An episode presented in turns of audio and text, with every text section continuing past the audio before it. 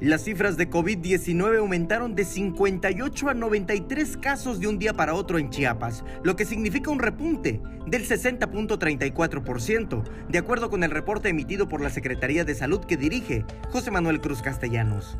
El lunes 10 de enero la Secretaría reportó que únicamente 13 personas dieron positivo al virus. Este lunes 17, la cifra se disparó a 93 casos.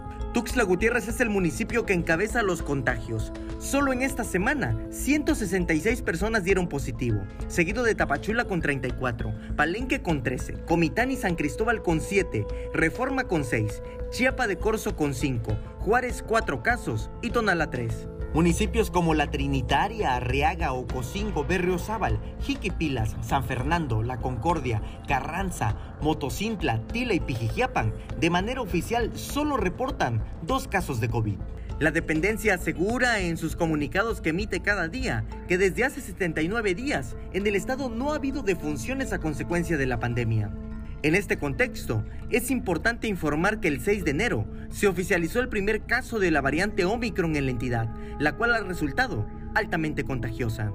Por su parte, la Secretaría de Salud Federal informa que en Chiapas actualmente hay 799 personas contagiadas con el virus del coronavirus. De manera acumulada, en el estado han habido 24.618 positivos, 2.300 personas han muerto y 18.718 se han recuperado. Samuel Revueltas, Alerta Chiapas.